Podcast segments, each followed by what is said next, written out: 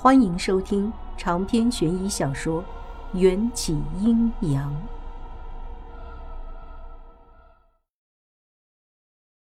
第二天，我去上班，第一件事就是想去问问孩子的妈妈有没有赚到钱可以还给我。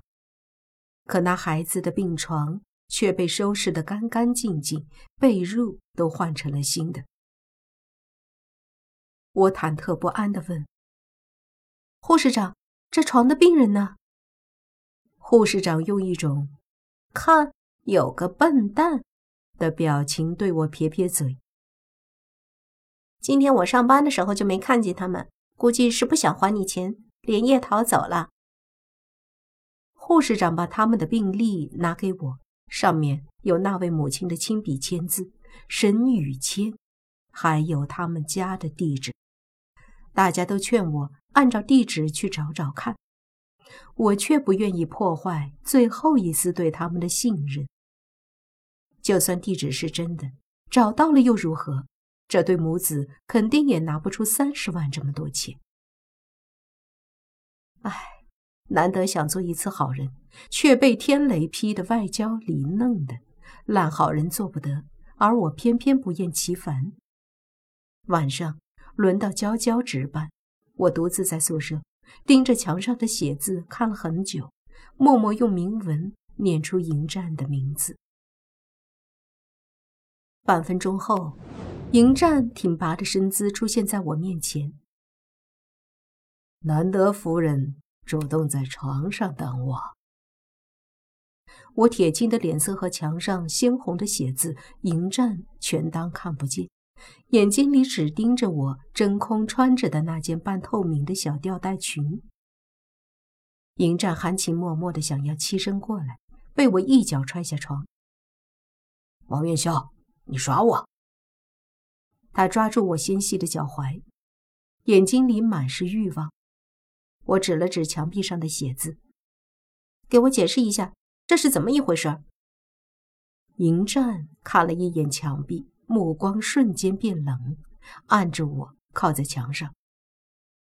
你把赢家的家底儿花光了，还想听我解释？我一听忍不住心虚，本以为这张卡取之不尽，用之不竭，没想到里面是迎战的全部的家底儿。迎战，我……你刚才叫我什么？呃，夫君。嗯。干嘛？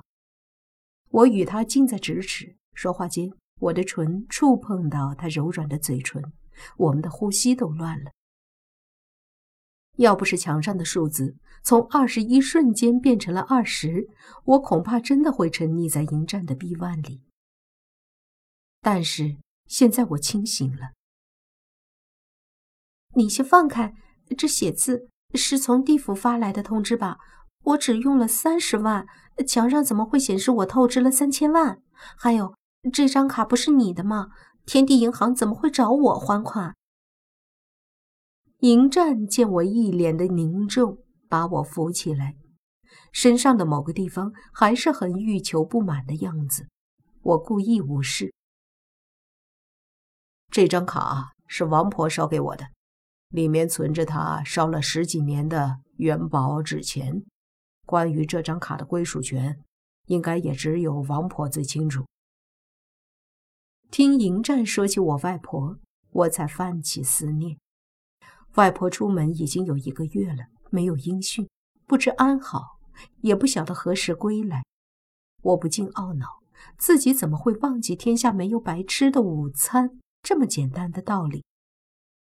我这烂好人做的也太受罪了。你说里面的钱都是我外婆烧给你的，如此说来，我只要继续给你烧纸钱，就能还清债务了。说到冥币纸钱，那面额可大了去了，别说三千、十亿元的面额我都见过。想到这儿，我有些沾沾自喜，让迎战把我带回外婆家。冥币这种东西，我家多的是，每逢清明、冬至。外婆就把这些冥币卖给村里的人。迎战带着我一路疾行，到家后，立刻往火堆里烧了一张面额一亿的印刷版纸钱。待纸钱烧光，我把那张地府通宝金卡拿出来。对面的墙上立刻跳出来一行新的写字：“天地银行通知，您已还款一冥币。”还有两千九百九十九点九九冥币欠款，逾期不还，后果自负。我去，我刚烧的分明是一亿，怎么到了地府就变成了一分？一亿比零点零一，这汇率也太坑爹了吧！我不信邪的继续往火盆里扔冥币。从深夜烧到就快天色破晓，几乎把家里的存货都烧了个精光，墙上的写字也没有减少多少。迎战站在一旁默默看着，若有所思。卡上的地址你去过没有？还有地址？我立刻把那张地府通宝金卡贴到眼前细看，果然。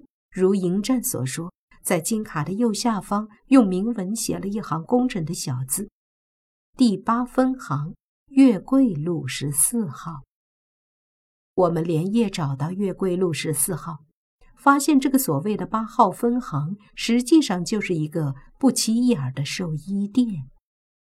寿衣店开在一个卖猪头的店铺旁边，门口留着猪血，苍蝇乱飞。说不出的恶心。凌晨四点多，店里没开灯，隔着玻璃门只能看见神龛上燃烧的两只红烛。我刚想敲门，玻璃门就被人从里面拉开了，一个戴着瓜皮帽子、穿着唐装的中年男人迎了出来。欢迎欢迎，我沈某人在此酒后多时了。我们走进门。放在柜台上的沙漏里的沙子正好落下最后一粒。寿衣店里放着一屋子红红绿绿的纸人，黑灯瞎火的。纸人苍白的脸孔看起来特别瘆人。这里是不是天地银行第八分行？没错，我就是这里的行长沈百万。王小姐、殷先生，二位是来还钱的吧？我愣了一下，只觉得这个沈百万深不可测，不仅掐算出我们何时上门，还知道我们的名字。几缕阳光照射进店里，迎战的身体晃了晃，似乎非常不适应。沈百万恭敬地对迎战鞠躬，用我听不懂的鬼话向他保证了些什么。迎战才对我点点头，不再勉强，在太阳升起之前消失不见。来，请坐。沈百万把我请到柜台，拿起脖子上吊着的一个巴掌大小的铁算盘，飞快地敲算着。执法之娴熟，看得我眼花缭乱。还没等我开口，沈百万就非常专业的介绍：“你持有的卡是本行十年前推出的三百六十五天免息金卡，持卡人为王元宵小姐。”顺便为您科普一下，冥币不是按照印刷页面大小来计算价值的，而是按照诚意计算。印刷出来的冥币无论面额多少，通通都算作一分。只有亲手折叠的银元宝和金元宝才比较值钱。而冥币与人民币，它的汇率是一百比一，所以您透支了三十万人民币。就相当于透支了三千万冥币，但是您不需要紧张，本行支持分期付款，还有您有十二个月的还款时间，只需要每月还款二百五十万冥币，相当于两万五千元人民币即可。我越听越惶恐。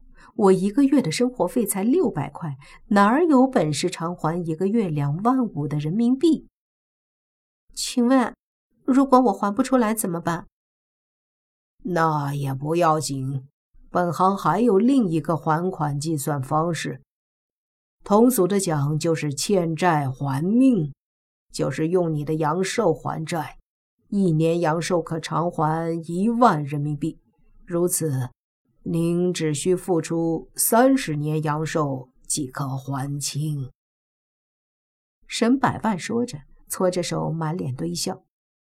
那么，王小姐，请问？你想用哪种还款方式？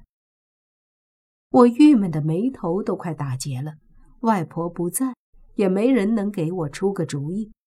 人民币、人命币，简直就是要了我的命。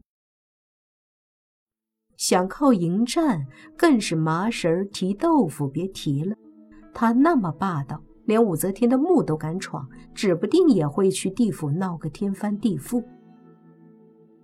欠债还钱本来就是天经地义的，为今之计只有想办法努力赚钱。最终，我还是决定考虑后再做决定还款方式。沈百万一点都不着急，依旧是笑眯眯的送我出来。王小姐，他叫着我，恕沈某人直言。刚才和您在一起的那位尹先生，应该是被封印在血灵骨灰盒中的那位吧？如果您愿意把那只骨灰盒卖给我，您与本行的三千万债务就可一笔勾销。我冷笑，摆摆手：“我的债我自己会还。”沈百万又叫着我，苦口婆心。人鬼殊途，沈某人也是为你着想，希望您好好考虑。不用考虑了，我就是卖了自己的阳寿，也不会出卖自己的老公。我耍帅的说完，大步流星的走出店铺，却不知道，在我走了之后，迎战颀长的身影再次出现在寿衣店中。就好像从未离开过。夜里十二点，迎战准时出现在我的床头。唉，我可怜巴巴的掀开方便面盖子，红烧牛肉面的香味儿飘了出来。穷成我这样，食堂是吃不起了，剩下几天就只能一天三顿方便面了。迎战的鼻翼微动。凑过来看，此乃何物？味道如此鲜美。这就是屌丝三宝的方便面，开水一冲，等上三分钟就能吃。我做示范的吃了一大口，为夫也尝尝。迎战一张俊脸贴过来，不由分说，张口咬住我叉子上面的面。味道不错，啊！他的唇微微张开，分明是想要我喂他吃第二口。我赶紧护住方便面，别过身，大口朵颐。这碗面很贵，当然贵，我这是桶装的，要三块五。我理所当然的反驳。迎战不悦的挑起一侧眉毛，唇角扬起一抹危险的弧度。你对陌生男人一出手就是三十万，对你自己的夫君连三块五都不舍得。可是为夫把你宠得无法无天，让你连三纲五常都忘记了。拉倒吧，当今社会早就不流行三纲五常了。哦，迎战修长的手指划过我的脸颊，眼神中除了不相信，还带着致命的蛊惑。我拍掉他那只不安分的大手。我给你科普科普，你现在是生活在女尊男卑的社会，流行的是三从四德。三从就是老婆出门要跟从，老婆命令要服从，老婆讲错要盲从。四德就是老婆化妆要等得，老婆花钱要舍得，老婆生气要忍得，老婆生日要记得。现在知道错了吧？听完我这一大堆，迎战的表情可谓是变化万千，不过最终这些表情都被一层薄薄的寒霜所覆盖。长篇悬疑小说《缘起阴阳》本集结束，请关注主播又见菲儿，精彩继续。